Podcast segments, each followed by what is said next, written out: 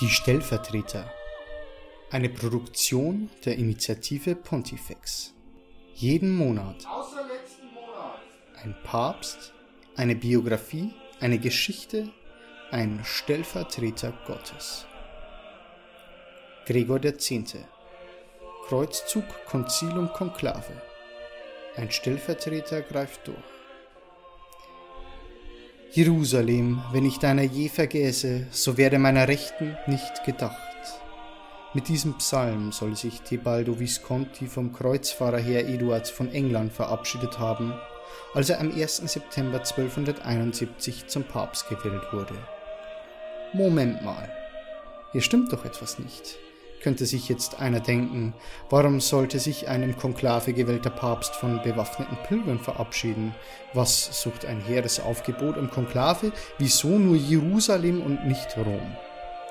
Zu Recht, zu Recht, aber eins nach dem anderen. Der Papst war zum Zeitpunkt seiner Wahl nämlich gar nicht in Rom, das Konklave existierte sozusagen noch nicht einmal richtig und Jerusalem war für den heutigen Stellvertreter wichtiger als Rom. Clemens IV., der Vorgänger Gregors, starb 1268 in Viterbo. Und er konnte zufrieden sterben. Die Staufer, jene transalpinen, seit langer Zeit dem Papsttum lästig gewordenen Zänker, waren in Italien scheinbar ein für allemal besiegt. In seinem Todesjahr fand dann die alles entscheidende Schlacht bei Tagliacozzo statt, in der das Staufertum in Italien untergehen und einem anderen Machthaber, Karl von Anjou, Platz machen sollte. Dieser Karl brachte die Umstände seiner Zeit ganz schön durcheinander, denn von nun an war das Kardinalskollegium gespalten. Es gab ein kaiserliches und ein französisches Lager, und die Kardinäle konnten sich auf keinen geeigneten Kandidaten einigen. So begann die längste Sedisvakanz der Geschichte. Es wurde gewählt. Natürlich nicht in der Sixtinischen Kapelle. Diese war ja noch nicht einmal in Planung. Und auch nicht in einem einzigen Wahlgang und schon gar nicht in Rom. In Viterbo versammelte man sich, dem Ort, an dem der Papst seine Augen für immer geschlossen hatte. Und ja, es dauerte. Einigen zu lange.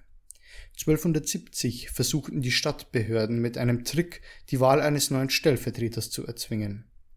Sie sperrten die Kardinäle ein, deckten das Dach ab und drohten ihnen damit, sie der Witterung auszusetzen und sie hungern zu lassen, sollten sie nicht schnellstmöglich einen neuen Papst auf dem Stuhle Peti installieren. Das gefiel den Kardinälen natürlich überhaupt nicht, doch anstelle nachzugeben, zerstritten sie sich dadurch nur noch mehr. Karl von Anjou nutzte die Zeit, um eine italische Stadt nach der anderen in seine Hände zu bringen.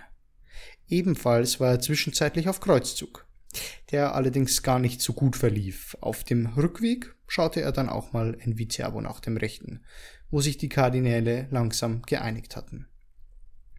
Tebald Visconti aus Piacenza, der Erzdiakon der Lütticher Kirche, sollte Papst werden.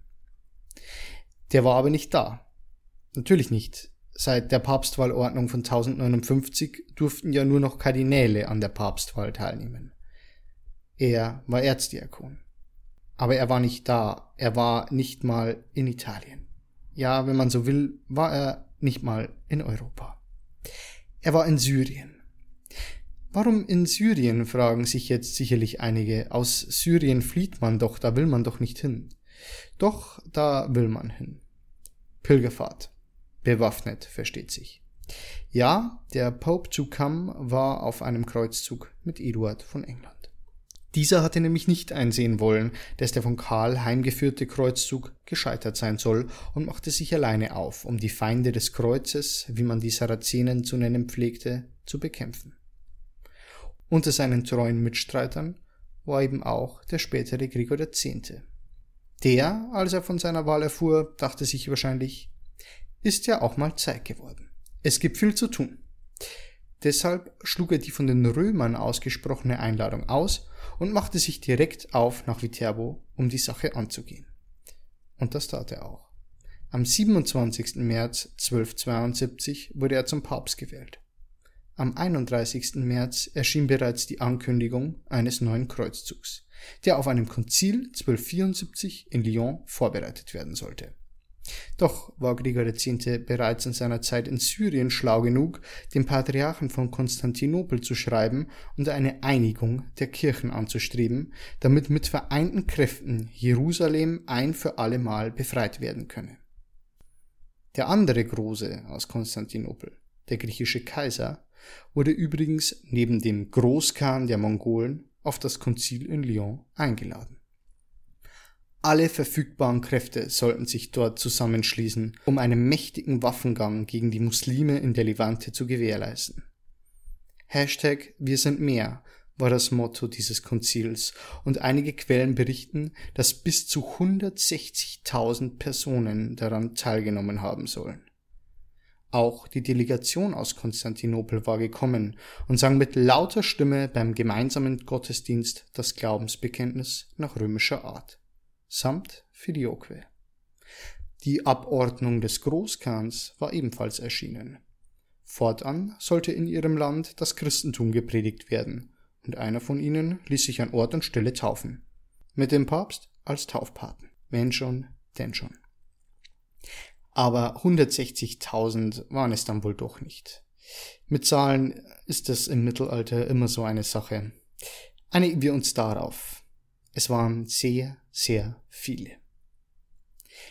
Neben dem Kreuzzug, der auf dem Konzil ja schließlich auch beschlossen wurde, wurde eine der wichtigsten Papsturkunden des Hochmittelalters ausgestellt.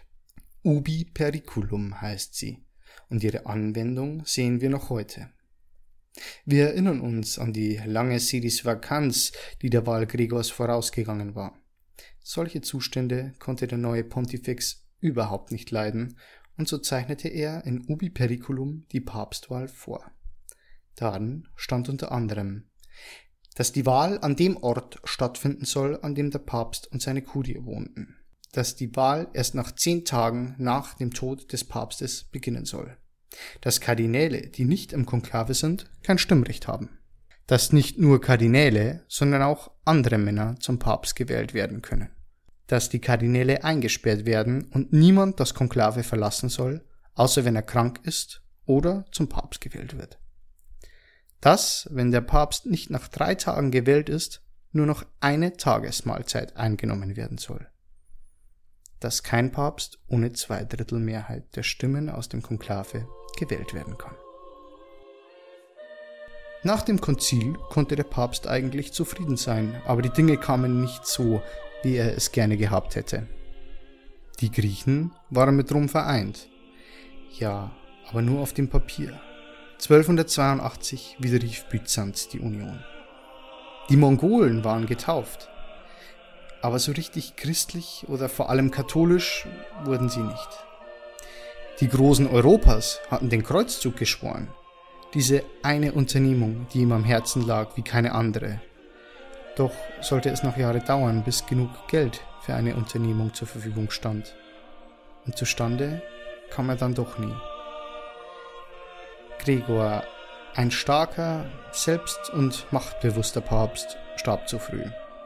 Am 10. Januar 1276 gab er seinen Geist in Arezzo auf, wo noch heute sein Grab zu sehen ist. An seinem Sterbebett sollen nur drei Kardinäle gestanden haben, die anderen waren ihm vorausgeeilt.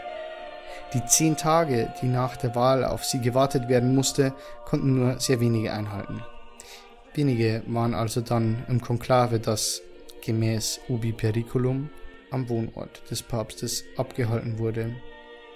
Es dauerte nur einen Tag.